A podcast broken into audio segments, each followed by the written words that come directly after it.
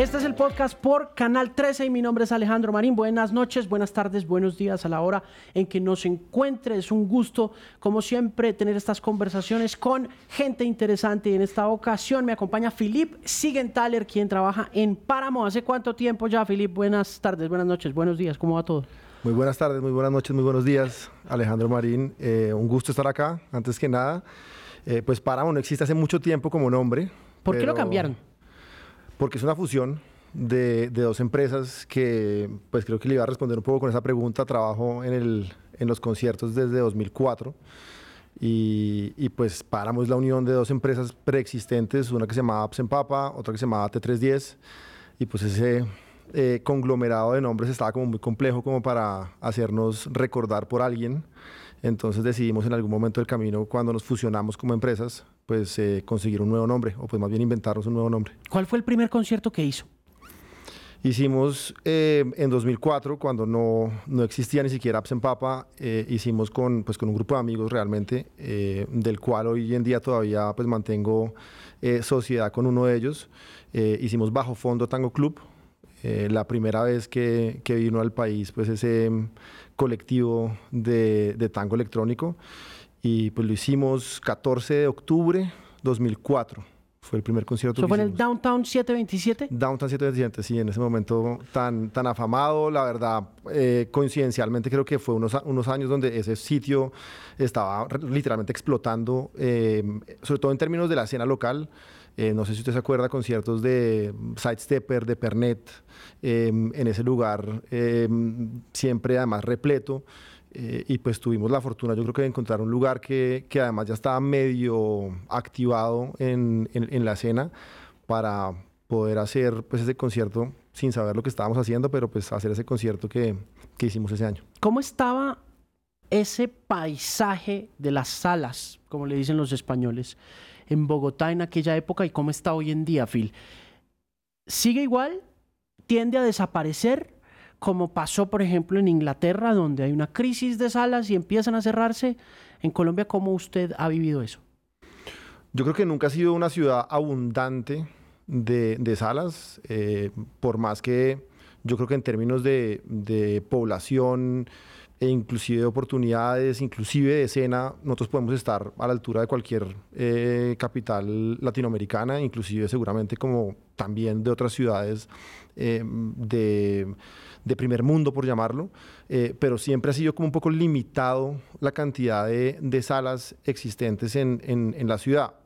Por otro lado, mucha gente se queja que, somos, que está limitado y que casi no hay, pero la verdad es que sí hay oportunidades. O sí creo que, que ha habido durante, durante los últimos 20 años lugares donde hacer conciertos, donde presentar artistas, seguramente con unas facilidades eh, pues casi remotas en algunos casos, otros cada vez más profesionalizados, pero sí creo que, que es una ciudad sana por decirlo así, en términos de, de, oportunidades y de opciones de, de, salas. Unas han desaparecido, otras se mantienen. Yo hoy en día diría que el Downtown 727, sinceramente, no sé si todavía exista, pero en su momento fue una sala em, pues bastante importante, con, pues con creo que unas facilidades que, que se daban, con otras complicaciones que tenía. Por ejemplo, eh, algo que para los conciertos es casi escandaloso encontrarse, no solo hoy en día, sino ya en ese entonces, que es lo que se llama hay una pregunta que siempre le hacen a uno cuando buquea a un artista y es, ¿el ingreso del artista es through audience o no? Y eso pues suena bastante... Through audience es por la mitad de la audiencia. Más que por la mitad es por la audiencia. Eh, entre el público. Entre el público. No importa que sea la mitad o sea lateral, pero simplemente por el público la mayoría de lugares o los lugares bien adecuados pues tienen un backstage, el famoso backstage, y ese existe un poco para poder hacer esa separación eh, artista-público y que el artista pueda acceder a su tarima sin tener que pasar por el público, indistintamente si es por el centro, por el lado. Em, y el downtown tenía ese pequeño detalle eh, y problema eh, y complejo. El downtown tenía como unos camerinos, pero eran como en la parte de atrás. En la parte de atrás, al frente, al otro lado de la tarima y literalmente Por arriba, como en un arriba, exactamente. Uno veía casi como en un pequeño mezanín, uno veía el escenario, el, el, downtown iba hacia arriba como en, como en etapas. Y desde ese camerino tocaba de alguna manera llegar al escenario. Eh, y la única manera no era totalmente por el, el, público, pero sí tocaba en algún momento, pues literalmente meterse con seguridad y pues más, básicamente un poco em, empujar para que los artistas pudieran pasar. Impresionante. Entonces, eh, pues sí, hay lugares que tienen pues esa, esa connotación y ese detalle y esa característica. Algunos de ellos seguramente han desaparecido, han desaparecido además por muchísimas razones. Eh, ahorita en pandemia, la verdad es que perdimos varios eh, lugares que eran tradicionales en la, en la ciudad. ¿Qué se acabó? Armando por ejemplo. ¿Pero Armando se acabó por pandemia o se acabó por lo que lo vendieron para el proyecto Prosenio? Yo creo que por ambas cosas. Ok. Eh, el proyecto Prosenio es algo que viene dándose desde hace un buen tiempo. Eh, algo que iba a suceder, pero que sin duda alguna la pandemia aceleró porque había muchos, ahora no soy experto tampoco del tema, pero un poco por lo que uno oye eh, alrededor, el mismo proyecto había tenido bastantes complicaciones en finalmente negociar con, con, los dueños de los predios que quieren ellos eh, tener para el proyecto. Y en pandemia, básicamente, pues el, pues, el, el, el, arrendador desapareció, se fue muchísima gente de, del sector y pues los dueños no tuvieron otra que pues finalmente vender. Entonces yo también creo que fue un poco coyuntural, en algún momento iba a pasar igual, eh, pero quizás sí se aceleró.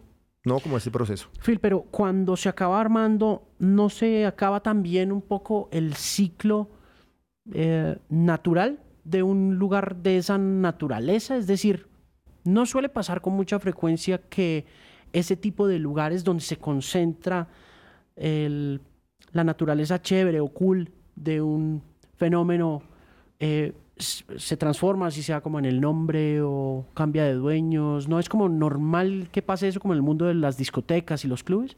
Yo creo que hay historias de, toda clase eh, y siempre, siempre recordaré eh, en esos años de comienzos de, pues digamos que nuestra carrera como, como promotores, eh, trabajábamos con, con pues unos personajes que siguen muy vigentes en el tema pues, de bares y de restaurantes y que en ese momento también, por ejemplo, tenían lo que todavía existe, eh, que es el ovejo. Y ellos siempre hablaban de la importancia de, no más que de la importancia, un poco de la meta en el momento de uno pues fundar un bar, una discoteca, inclusive un venue, que básicamente los proyectos tenían eh, tres posibilidades. El fracaso rotundo, que era realmente, de, hecho, el porcentaje más grande. Em, que fuera una, un poco una vaca em, de, efectivo eh, muy a corto plazo, que tuviera un éxito muy grande, eh, lograra recuperar su capital, em, pero no se mantuviera longeva, en el tiempo.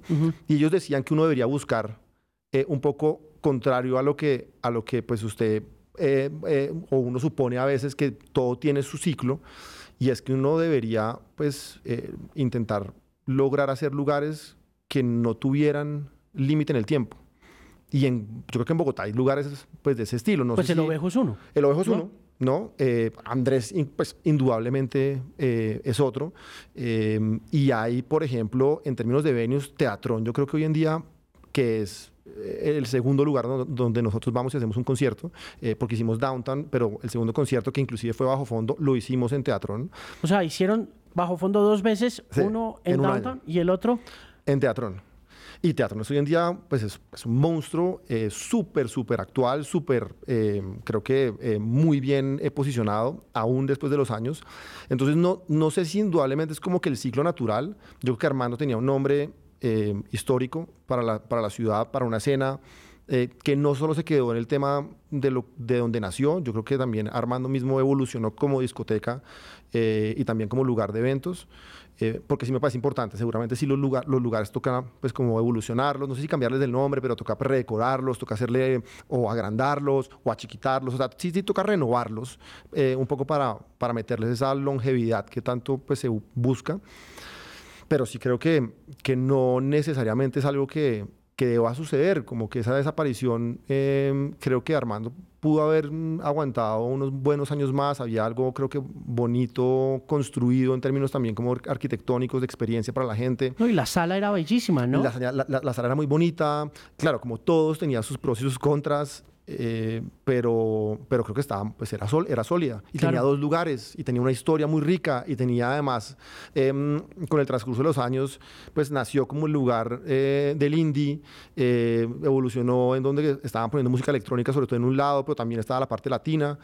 Em, creo que la evolución también le cogió pues muy bien em, para, hacer, para hacer un proyecto que hubiera podido aguantar unos años más, yo creo. ¿Hicieron plata con Bajo Fondo? Con Bajo Fondo hicimos plata, sí, de alguna manera. No, no, no lo recuerdo como un, como un evento, pues así como que, uy, no, pues eh, en términos de plata, pues quedamos ya hechos, pero sí fue un evento donde no perdimos plata. Eh, que no sé si fue una cagada en términos de, como nos dijo Jaime Ariza, que Jaime Ariza es el, el, dueño de todo ese proyecto de Downtown, eh, que pues nunca olvidaré lo que nos dijo a nosotros como pues pelados, diciéndonos, bueno, ¿y ustedes quiénes son? ¿Y ustedes por qué se quieren dedicar a esto? Eh, Jaime con una experiencia en conciertos, pues ya en ese momento, 2004, pues basta en términos de, de todo, de haberla pues sacado al estadio con unos proyectos, mm, se había quebrado con otros y nos dijo como ustedes no saben a, lo que se están metiendo, eh, no sé si a ustedes, por ejemplo, les gusta el casino o no, pero no hay nada más, em, por así decirlo, parecido realmente a un casino en términos de las posibilidades que uno tiene de ganar, también las posibilidades que uno tiene de enviciarse en, en, este, en esto eh, a lo que ustedes se están metiendo. Entonces, yo no sé si felicitarlos, o simplemente pues eh, persinarlos en términos de buena suerte. Y pues en ese sentido, pues haber ganado en ese primer proyecto fue creo que un, pues un poco, un poco, pues en términos de la cagada, porque no había nada más que nos sacara de, pues ya después del, del mundo de, de, querer hacer más conciertos y de querer traer a más gente, después de haber ganado el primero. Claro, ¿qué hicieron después? Después de, pues hicimos, hicimos sold out, o sea, hicimos agotado en ese concierto, en ese primer concierto que, pues la verdad, tampoco sé muy bien por qué sucedió, pero pues Fenómeno espectacular, bajo fondo, es que... Sí, fue un momento... Fenómeno bello ese, sobre todo el primer disco. ¿Hicieron súper bien? El segundo concierto, que también fue bajo fondo, eh, fue justamente súper bien, porque pues también yo creo que bajo fondo, yo diría, yo no sé, usted es el disquero acá, eh, no yo, pero, o sea, en términos discográficos también fue un fenómeno. Eh, todavía en ese momento creo que se vendían los discos, no sé si bien, pero se vendían, o por lo menos uno tenía como medir el, ¿no? el, éxito de un disco. Es que ese disco apareció en un momento muy especial de la cultura de lo lounge, ¿se acuerda? Total, total. Estaba Stefan Pompuñac de moda. Budabar. Que estaba. Que pues hicimos todo eso como por, por seguir la, la, moda. Y estaba el Gotham Project, que había sido como el pionero. O sea, esa gente se quedó un poco como con la atención del público bogotano y no necesariamente fue radio, creo. Yo creo que la radio no tuvo mucho que ver en eso. Creo que ahí hubo otra cosa. Ahí pasó otra cosa, Phil. Yo creo que...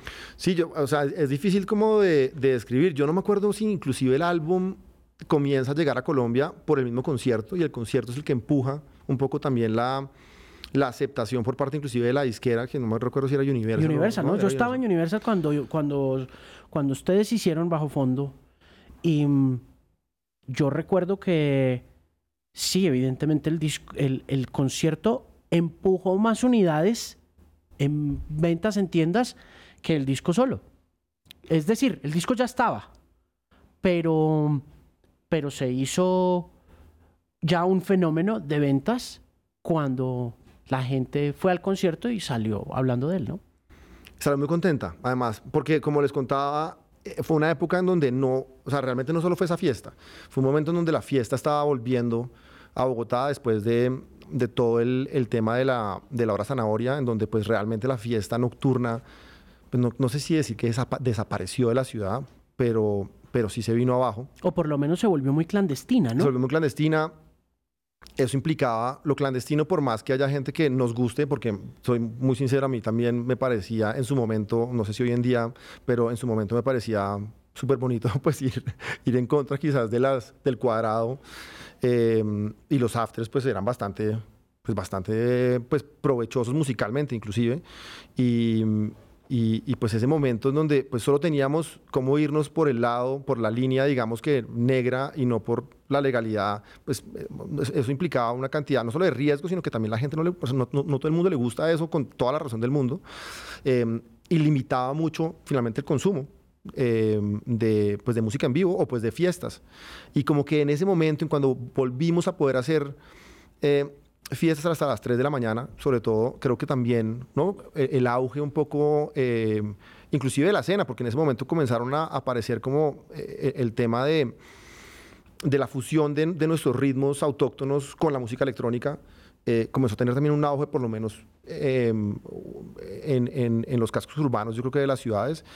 Y, eso es muy clubero, ¿no? Eso fue muy, discotequero. Eh, total, porque, Richard Blair estaba como en ese circuito. Total. Sidestepper, ¿no? Todas. Eh, y no, y pues nació Chucky Town finalmente también en, ese entonces. Comenzaba pues Bomba Estéreo en el, en, el, digamos que en la previa de Bomba Estéreo también ya empezaba a estar Simón echando música en, en clubes. O sea, fue un momento en donde realmente la fiesta afloró un poco como en la cena y pues yo creo que también eso implicó que de repente llegar con un acto internacional que si bien musicalmente no era pues eh, parecido a lo que está pasando en la ciudad, pero sí era una, una reinterpretación ¿no? De, de, de, algo autóctono, pues argentino. Sí, además porque Santa Olaya estaba ahí, Santa Olaya había hecho Re, Santa Olaya había hecho Juanes, ¿no? Entonces había una conexión de lo folclórico con, con lo internacional, ¿no? Total, total. Entonces, muchas cosas debieron pasar, pero fue muy interesante como de repente sí, fue simplemente como eh, comenzar a hacer conciertos y encontrarse con un agotado, eh,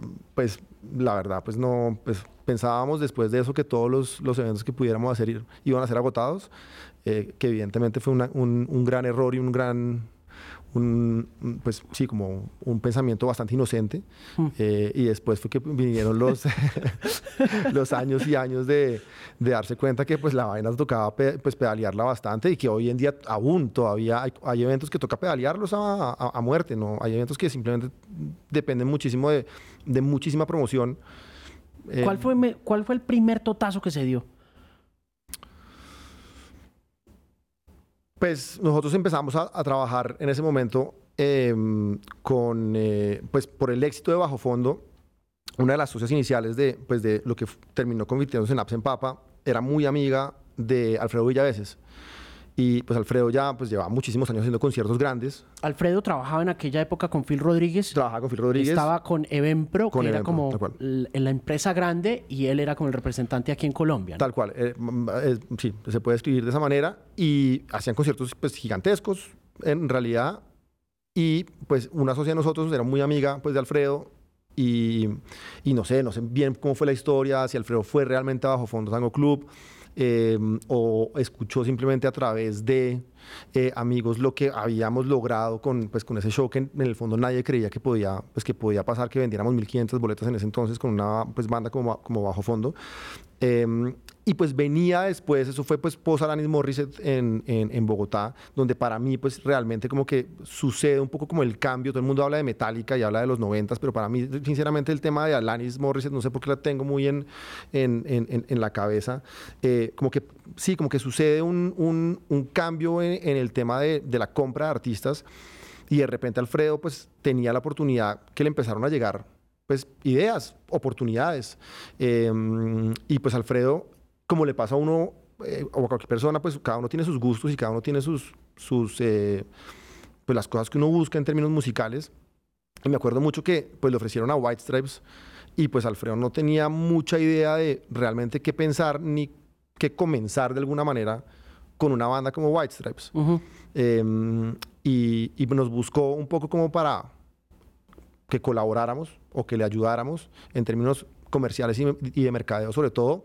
Él también tiene una empresa muy, muy pequeña, eh, muy como comenzamos, creo que todos, eh, muy racional en términos también de, pues, de gasto, de personal, etcétera.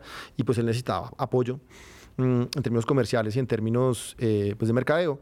Y, y, pues ahí nos metimos y pues, digamos, no, no es que nosotros perdiéramos mucho con él porque no, o sea, teníamos un porcentaje bastante chiquito que él nos pagaba básicamente a través de unos, eh, un porcentaje en, en, los shows.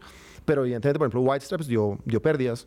No jodas. Em, sí, yo no sé.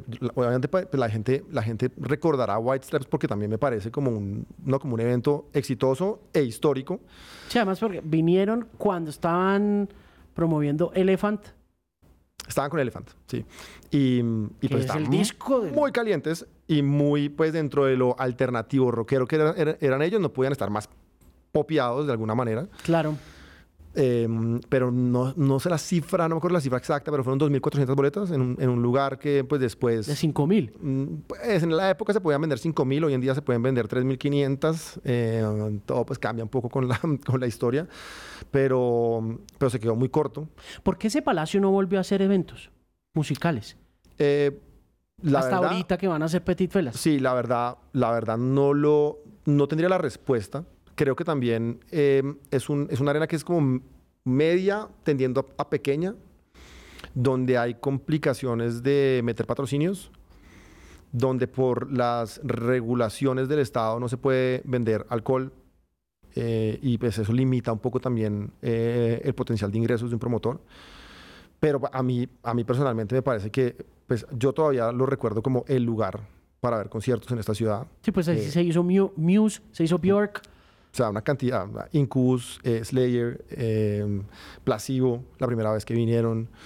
Eh, o sea, yo personalmente, yo, yo, yo soy un, un hijo, por llamarlo así, de, de ese lugar. Yo, o sea, más que del downtown, pues como promotor, pero yo como fanático, me parece que ese lugar lo, pues, lo tuvo todo. Manu Chao, Dream Theater, o sea, lo que uno se imaginara en términos musicales, pues, inclusive de cualquier tipo casi, eh, pues pasó por el Palacio de los Deportes.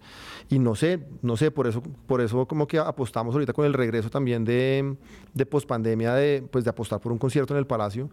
Y, y con más razón creo que estamos emocionados que sea una banda bogotana la que, la que va a headlinear eh, ese lugar y, y, pues estamos muy contentos con, con ese show de los Petit Felas allá. Em, ¿Es la primera banda que agota ese lugar? O sea, colombiana, dice usted. Sí. Eh, seguramente me equivoco. Por lo menos en lo que yo tengo de conocimiento es que ni siquiera me acuerdo que una banda colombiana haya headlineado ese lugar. Las bandas colombianas siempre han estado con una banda internacional y le abren a una banda internacional. ¿Cuál Eh, es el artista que más boletas vende, el artista colombiano, en ese sector alternativo? O por lo menos que usted haya tenido la oportunidad de promover y que diga, este es el artista que más boletas me vende en este sector. O sea, en el mundo al- alternativo, indudablemente los Felas son, pues, es, es- es una fuerza increíble, por lo menos en Bogotá. Es una fuerza que creo que es, tiene difícil, es difícil de equiparar. Eh, siento que muchas de las bandas hoy en día no están dedicadas a lo que le llamamos el hard ticket, que es pues, la venta de la boleta eh, de un show propio, sino muchos están dedicados al soft ticket, que es ir a presentarse en conciertos eh, donde o no hay boletería, porque es gratuito, o están en un festival. Y en el festival, pues uno finalmente no sabe quién vende, sino pues vende el conglomerado de artistas. Y, y vender un Palacio de los Deportes hoy en día con una banda local, yo pues, o sea, repito, no, no tengo la memoria de un precedente. Mm. Eh, pero inc- in- inclusive después de la pandemia hemos tenido pues casos de éxito muy bonitos. O sea, Diamante Eléctrico vendió en un mes, hicimos cuatro shows con ellos eh, y vendió un poquito más de 2.000 boletas en total con los cuatro shows. Que yo creo que pues también esos antecedentes no son, no son fáciles de encontrar. Uno diría que, no sé, una Terciopelados obviamente debería vender pues mucho en esta ciudad. Eh, acá entre nos, antes de la pandemia, había todo un proyecto eh, armado porque queríamos pues celebrar eh, aniversario del Dorado eh, con Aterciopelados en el Movistar Arena en em, septiembre, si no estoy mal, de, pues de- que terminó siendo septiembre em, eh, del primer año de pandemia. Pero, y teníamos toda la fe del mundo que Aterciopelados pudiera vender 6, 7 mil, 8 mil boletas en, en la Arena Movistar, pero no, no lo sabemos, no lo pudimos eh, medir, desafortunadamente. Entonces yo, pues yo sí, por ahí, por Aterciopelados, por, por los Felas, eh, indudablemente está, pues Bomba Estéreo también, pues vende, vende muy bien. Em, pero, pero igual siento uno que es un poco limitado. Han mejorado de todas maneras las cosas. Pues post pandemia, indudablemente. No, y en términos generales, desde que usted comenzó, porque es que volviendo al tema de, boletas, boletas duras o boletas suaves, como usted las menciona, eh, usted entra a este negocio con sus socios, con sus colegas, incluso con el mismo Villaveses, a un mundo del espectáculo musical como un espectáculo gratuito, me da la impresión a mí. Yo siento que la gratuidad durante mucho tiempo fue como la, la gran eh, máxima del, del negocio de los espectáculos y cambiar esa mentalidad ha sido, creo que su logro más grande, ¿no? Que, hacer que la gente compre una boleta, porque yo creo que antes de, que aparecieran usted y Alfredo, eh, el mismo Juan Pablo Espina, no había como mucha conciencia de eso, ¿o sí? No, indudablemente yo creo que igual nadie estaba muy consciente de lo que, de lo que sucedió en los noventas, en donde hubo muy pocos conciertos pagos y hubo una cultura de la gratuidad. Yo no diría que grande porque tampoco es que hubiera una cantidad de conciertos, sino estamos hablando simplemente pues de unas eh, pues, reuniones legendarias como pues el pues Rock al Parque, en donde pues la gente pues iba gratis y yo creo que nadie estaba pensando en lo que significaba en términos de costumbres de consumo em, brindar de repente a una escena en donde la mayoría de las cosas eran pues gratuitas. Tampoco es que hubiesen privados haciendo la apuesta. Por X y motivo, seguramente porque simplemente no había la manera de, de, invertir de, pues sí, de, una forma más eh, repetitiva, eh, por falta pues, de inversión o porque pues, la situación del país también estaba muy compleja. Eh, entonces como que creció, yo creo que de, manera accidental, una oportunidad de uno vivir muchos shows de manera gratuita que se metió un poco sí en, en, el, en, la costumbre de, pues, de muchos de los jóvenes y pues evidentemente hacer ese cambio es, es, es jodido porque pues todo el mundo se acostumbró sí a, a, a que una boleta para un concierto no, no tenía valor. Y, y, pues ese chip, yo creo que inclusive hoy en día, lentamente yo creo que por fin se está superando. Hay toda una generación, no sé si llamarla la generación perdida, pero es un poco como, como la generación acostumbrada a, la, a la, gratuidad, que nunca ha estado tampoco muy eh, compaginada en realmente poner plata por una boleta y que sinceramente yo creo que pues lo veo yo un poco con la aparición de la Arena Movistar y con la repetición de muchas bandas en esa Arena Movistar, de repente dijeron, ah, bueno, acá aparentemente hay una experiencia que tal vez sí valga la pena, ¿no? Gastarnos una plata para, para, para ir a ver un show. Como el caso de Caifanes, que Caifanes, la verdad, es muy difícil de explicar porque en el regreso real, real de Caifanes, que fue en el 2012, 2000, 2012, que lo hicimos en Stereo Picnic. Ese Stereo Picnic no vendió más de, no me acuerdo si eran algo entre 4.000 y 5.000 boletas. Y pues Caifanes en ese momento estaba realmente regresando. O sea, era el regreso real, oficial de Caifanes.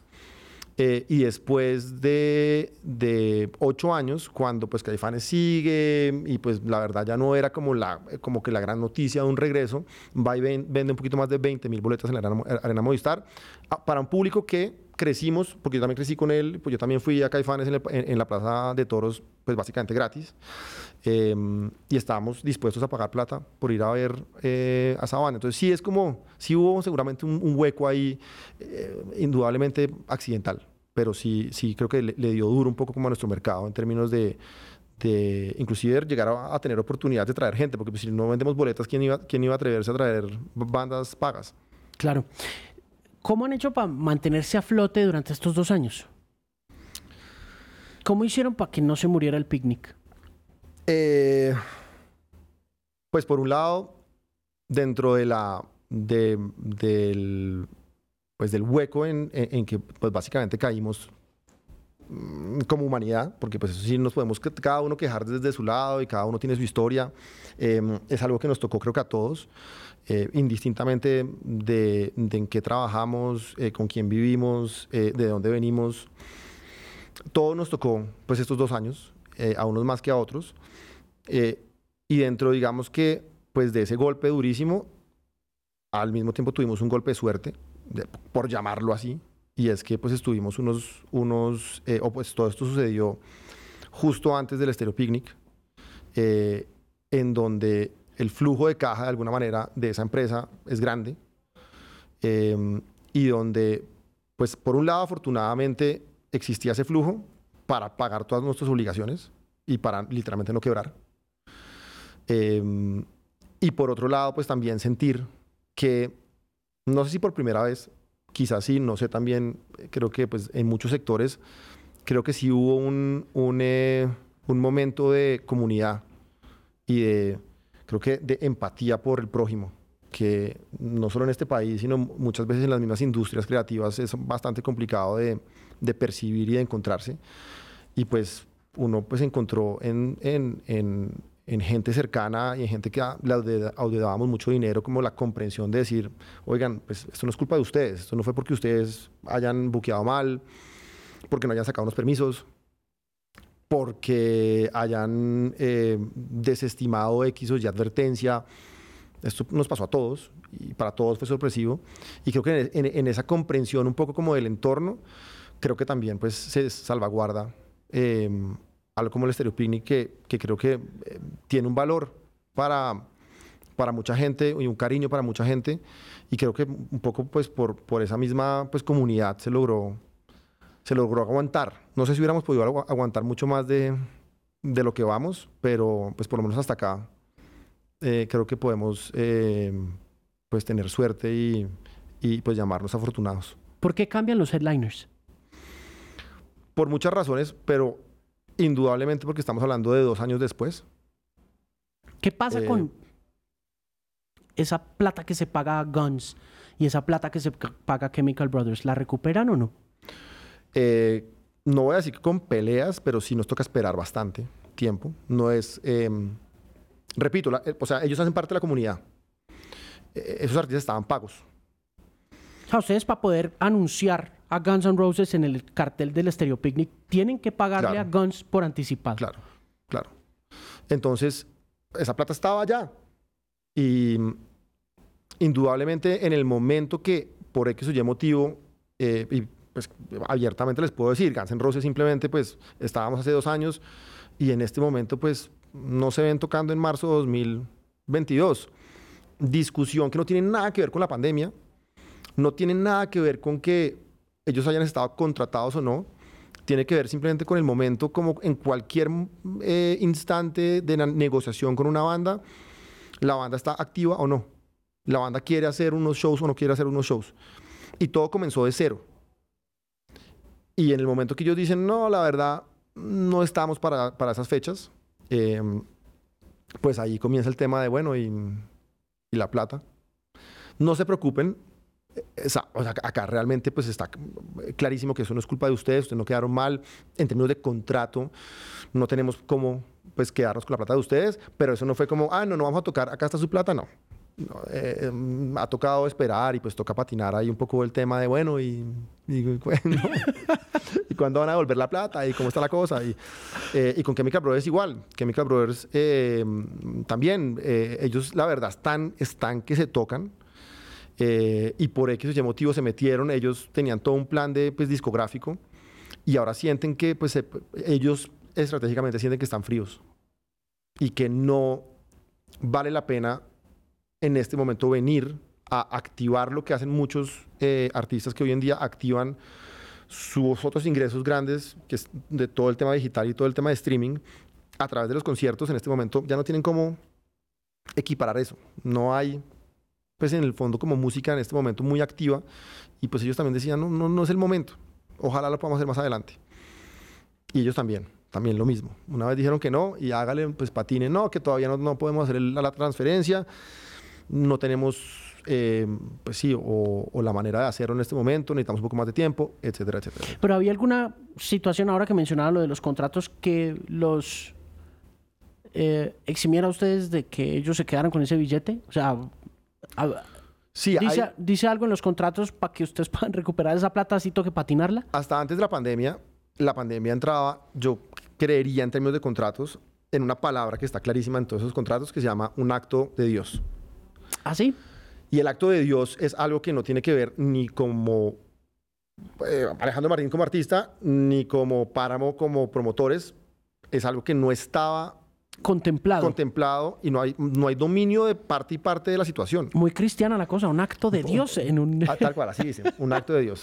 Y em, obviamente de ahora en adelante el tema de, pues, de, pandemia, que no es tan, o sea, no es como tan, no es, o sea, no es ni siquiera un, no, ni siquiera un terremoto. Yo creo que un terremoto es, eh, eh, pues no sé si 100%, pero es bastante impredecible. El tema pandémico yo creo que ya estaba por ahí, había muchísimo run run, había muchísima información, simplemente que pues, o sea, ni los gobiernos estaban preparados, ahora imagínense unos, unos promotores como, ¿no? Pues de, pues de, pues de música en vivo, no, ni idea. Em, y el entretenimiento en general, si ustedes se ven todo lo que pasó en términos de pandemia, en general en el entretenimiento, incluyendo los deportes, esos, eh, esos eventos gigantescos que pasan en el mundo, no había nadie asegurado, salvo Wimbledon eh, en Inglaterra, que pues no me pregunten por qué, llevaba 7, 8 años eh, haciendo o pagando un, seguro contra pandemia y fueron los únicos que yo conozca en términos de entretenimiento que estaban asegurados contra, contra pandemia. Entonces, ese acto de, de, de, Dios, pues, incluía la pandemia y pues uno ahí como que con eso pierde pues cierta responsabilidad de lo que, de lo que sucedió. Lo que, uno lo que uno igual tiene que pagar es, hay costos asociados. Estábamos a tres semanas del evento, los tiquetes todos estaban comprados. Y pues, ¿quién paga eso? No, pues, eso sí, pues, pues es el del riesgo. Usted es el que se metió en este, en este cuento y pues había unos gastos asociados que igual nos tocó pagar. Y pues es, es plata que pues, básicamente se quemó cuando anuncian los cambios en el cartel y hay gente que no quiere ir, ¿devuelven la plata? Sí, estamos inclusive pues eh, más que obligados, estamos convencidos que es lo correcto. Eh, obviamente nosotros abogamos por el entendimiento de la gente, por la empatía de la gente, porque la gente entienda que nos hubiera encantado tener el, mismo cartel a nosotros también. Eh, que había una expectativa hermosísima por un cartel, creo que histórico en ese momento. Pero también entendemos que pues hay muchas razones. La gente, pues uno también, pues pasaron dos años y pues ya tal vez no tenga mucho, pues, muchas ganas de ir a conciertos. La pandemia no ha desaparecido. O sea, todavía seguimos eh, en, ¿no? entre oleajes de la pandemia. Y pues yo si no quiero irme a, arriesgar a la interacción social, yo creo que todo el mundo está en su, derecho de, no quererlo hacer.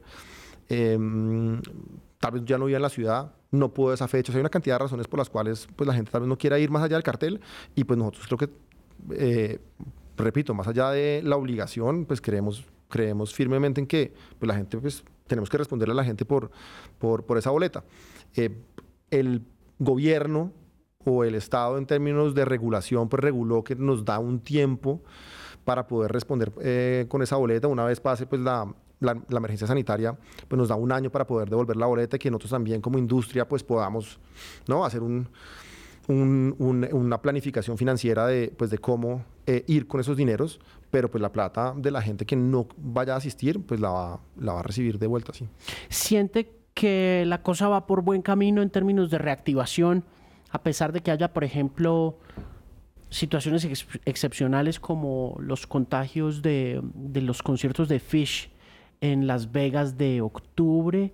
¿Cree que vamos por buen camino y que ya superamos este tema?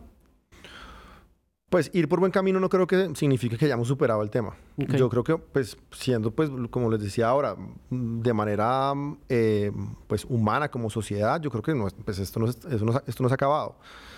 Yo no sé si estamos en la mitad, al comienzo o al final, eh, creo que no nos corresponde a personajes como a usted y a mí, pues, porque no somos expertos ni mucho menos eh, meternos a decir dónde estamos. Pero indudablemente sí creo que hay una reactivación real em, para quienes nos dedicamos a esto, afortunada, y que creo que, de nuevo, los que nos dedicamos a esto tenemos que ser muy responsables eh, con la manera que abordamos esta oportunidad, por llamarlo de alguna manera. Una oportunidad que creo que también nos merecemos porque creo que hay una cantidad de cosas eh, activándose. Em, que bien yo entiendo, eh, digamos, esas comparaciones inclusive de los fanáticos y yo como fan también los entiendo, eh, que pues decían, pero ¿cómo así que van y llenan un Transmilenio? Y no, ¿cómo no nos van a dejar salir pues de fiesta?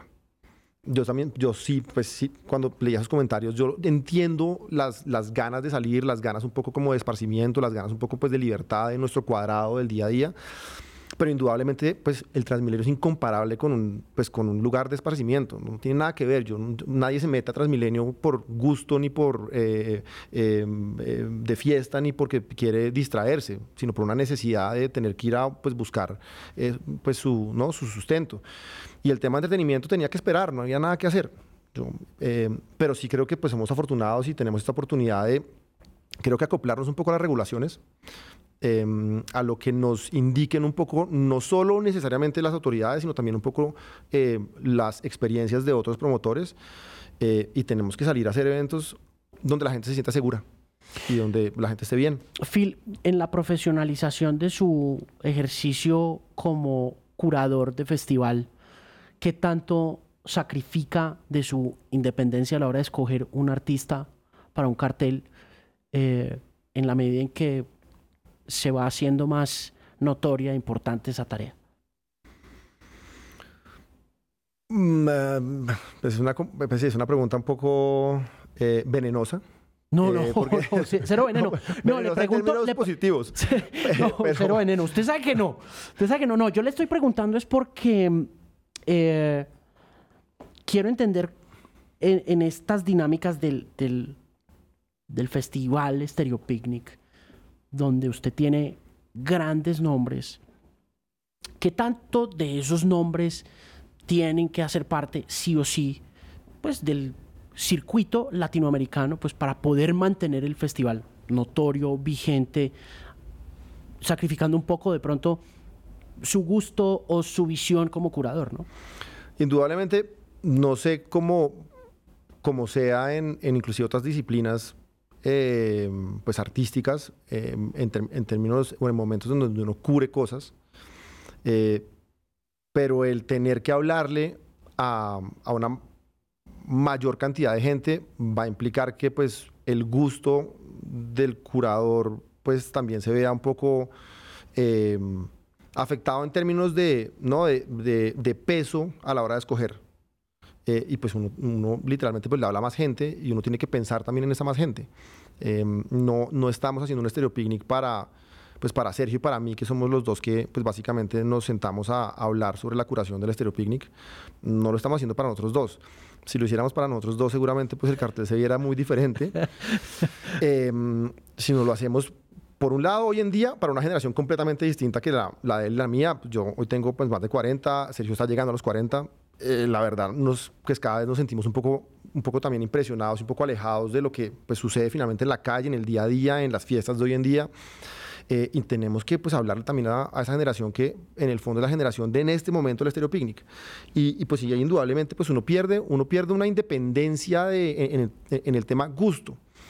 Por otro lado, en, un poco en la, en la, en la característica que, que, está el, el Estéreo Picnic es que nosotros en un 50 a 70%, dependiendo, dependiendo del año, hemos curado finalmente en una mesa de curación eh, con los lapaluzas de la región, en donde pues cuatro promotores se tienen que poner de acuerdo en qué artistas vale la pena ir a buscar según preferencias que tenga cada uno de los mercados. Y pues cada uno de los mercados además, no solo en temas de curaduría, en temas de gusto, sino también en temas de consumo de cada, pues de cada país. Hay una información XY, los streamings son grandes acá, chiquitos acá, y todo es un poco e, encontrar un balance entre esos cuatro países y indudablemente ahí pues sí, muchas veces el tema pues, de curaduría es como, sí, pues nos toca abandonar, nosotros queremos esto, damos esta fuerza y nos toca ayudar a los brasileros que quieren esto. Hacia acá, pues, ni, veamos ese artista. O sea, tienen que hacer concesiones, es un poco las preguntas. Concesiones y concesiones. Entonces, eso en términos, sí, pues, como de, de, los curadores que, pues, que éramos nosotros seguramente al comienzo, en donde literalmente nosotros íbamos, era lo que nos gustaba. Y nosotros allá, pues, y pues en lo que nos gustaba perdimos plata y perdimos plata y perdimos plata. Y pues, no sé, con Gabriel nos daba las ganas de ir a buscar, pues, el shoegaze, ¿no? Y pues fuimos, hicimos a Sobi Sexu y vendimos 70 boletas. Y pues fuimos, hicimos Austin TV y vendimos 14. Eh, y, eh, y, entonces, pues, sí, pues el gusto personal es, pues, es, es increíble y pues también seguramente le, le hablaba a un, a un público específico.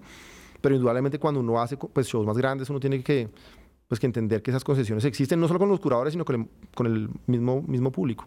Filip, ¿los, ¿los festivales pegan artistas? yo, pues, obviamente es un poco, em, no sé, egocéntrico hablando desde un festival, pero si me pregunta a mí, sí, indudablemente. Creo que eh, yo tengo un ejemplo que tal vez usted tenga una percepción diferente, pero para mí, una banda como Portugal de Man, en el momento que vino el Estéreo Picnic, Portugal de Man en Colombia no existía. De hecho, usted iría, porque pues eh, también lo he oído bastante en radio, yo creo que usted diría que Portugal de Man no existía en el ámbito inclusive del, pop rock que terminó existiendo. Era una banda que era muy indie, muy alternativa, em, y, y, de repente aparece en el Stereo Picnic, y yo creo que el público se enamoró de una banda como, como esas por estar en el cartel, no porque estar en el cartel per se, sino porque a través del cartel los, em, la audiencia dice, bueno, pues ya estoy pagando una boleta, ¿qué más voy a ver?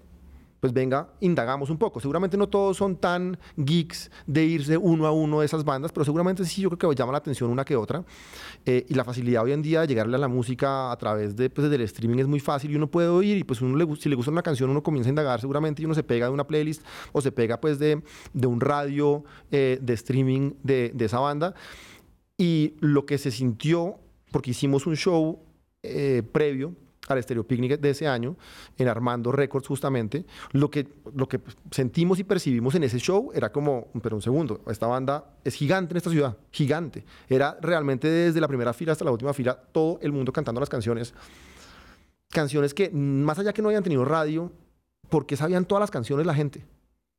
O sea, las bandas normalmente tienen canciones famosas y ustedes me dicen, bueno, Killers que la gente sepa todas las canciones de Killers, lo entiendo. Pero de Portugal de Man, yo creo que ahí había realmente como que un ejercicio en donde la gente, a través de conocer esa banda en el festival, la consumió durante meses y se sabía su discografía. Entonces sí creo que, que, el, pues, el, festival o los festivales tienen, tienen como posicionar bandas. Óigame, em, ¿por qué escogieron a Balvin? Más que escogerlo, que pues obviamente también eh, lo, buscamos. Yo creo que ha sido una discusión de años. Fue, fue el final de, de un coqueteo casi interminable con, con Balvin. No, no, es, no es algo, no es algo post-pandémico, sino eh, fue una discusión que, que, que estaba abierta eh, tanto internamente como con él desde el año 2018 fácilmente, si no antes. Em, y, creo que con él tenemos una historia particular también de, de, haber querido apostar por una gira. Em, claro, ah, es que ustedes hicieron energía. Energía. Sí. Entonces, como con él hay toda una historia y, y, querer apostar por, por, creo que por un género que de alguna u otra manera nosotros éramos o fuimos o crecimos como la alternativa a ese género, pero pues es un género que hoy en día pues hace parte, creo que del, del no solo del pop mundial, sino pues es un género que, pues que ama, vuelvo y repito, esa nueva generación a la cual nosotros tenemos que, que hablarle. Y pues indudablemente para nuestra generación pues, pues sonó bastante escandaloso eh, que el Estereopicnic haya apostado por Balvin em, para tenerlo en el cartel, pero para nosotros siempre, o desde hace años, sonaba como un paso natural. Y, eh, y en ese sentido creo que fue una cuestión de tiempo de ponernos de acuerdo en términos económicos, básicamente, porque también, pues, Balvin, me acuerdo mucho que en redes había momentos que le preguntaban, oiga, ¿y cuándo vamos a tocar en el picnic? Y el mismo Balvin nos, tiraba la pelota, no, pues pregúntenle a ellos. Eh, pues me acuerdo mucho de una respuesta en Instagram, por ejemplo, hace unos años de, de, Balvin hablando de eso, y, pues la verdad era cuestión, de, era cuestión de tiempo, y pues finalmente como que ambas partes creo que pusimos... Eh, sí, como que el, el, mayor esfuerzo para ponernos de acuerdo sobre la mesa. Y, y también creo que, pues finalmente tenemos un fenómeno mundial, eh, pues colombiano. Eh, nos guste en términos musicales o no, nos guste como persona o no, la realidad es que es un fenómeno eh, de una influencia pues gigantesca pues a nivel global y, y creo que pues también en un momento en donde regresamos, en un momento en donde podemos decir que el Estereopicnic sigue vivo. Creo que tener de cabeza cartel un colombiano, creo que era lo más obvio que podíamos también buscar. Buenísimo, chévere. Em, ¿Le gustó el madrileño? Somos muy fans del madrileño, claro, claro. la luchamos con, la luchamos con todas. Además arrancaron. Usted arrancó con, con Tangana, con Gonzalo dando lora en 2017 por ahí, cuando hicieron el show de Bugalup si no estoy más, es 2016, 2017, 2016, si mal no estoy, que otros cuando lanzó Ídolo. Cuando lanzó, no, un poquito antes, un poquito antes de Ídolo. Un poquito antes, de, ídolo, sí señor. Tiene toda la razón. Em, acababa pues de, de salir de a, eh, a Segorén, que pues este colectivo de hoppers. Mm. Em, y, y, pues sí, esos de esos conciertos que no sé cuántos vendimos. 40 boletas. Usted estaba, yo creo que usted estuvo allá, Claro. éramos, éramos poca gente. Pero sí se sentía que, que en Tangana había algo, algo particular. Es un, es un personaje que creo que, que, que- tiene un tiene un alma, tiene, ¿no? tiene un, un, eh, un espíritu pues diferente. Eh, y yo creo que finalmente después de los años de pasar por acá, por allá, en términos inclusive sonoros, logró pues una obra maestra. Yo creo que el madrileño pues es, es, El álbum del año. Es una bomba. Vamos a ver si, si la academia en unos días lo considera como el álbum del año. Eh, Esperemos pero, que sí. Pero, pero ojalá. Va a ser difícil. Va a ser muy Va a ser difícil. difícil esa competencia, pero sin duda yo creo Muy que es el difícil. álbum del año. Oiga, Philip Sigenthaler, se nos acaba el tiempo, pero sería muy bueno volverlo a tener en otra ocasión, seguro para cuando termine el Stereo Picnic. Sería chévere para que hiciéramos un repaso y miráramos cómo les fue y conclusiones y demás y observaciones y aprendizajes por el momento de nuevo. Muchas gracias por estar en el podcast de Canal 13. Vuelva pronto. Pues muchas gracias a ustedes. Un placer estar pues con ustedes. Y cero veneno, yo. Eh, no, no, no, cero veneno, veneno positivo era además, porque no todo el veneno es, es negativo, pero en todo caso, pues un placer estar acá, gracias por la invitación, al podcast lo sigo bastante, entonces, eh, pues nada, cuando quieran, seguimos echando, echando lora. Eso sí, muchísimas gracias a ustedes por acompañarnos en el podcast por Canal 13 con Felipe Sigenthaler de Páramo. Mi nombre es Alejandro Marín. Que les vaya muy bien. Chao.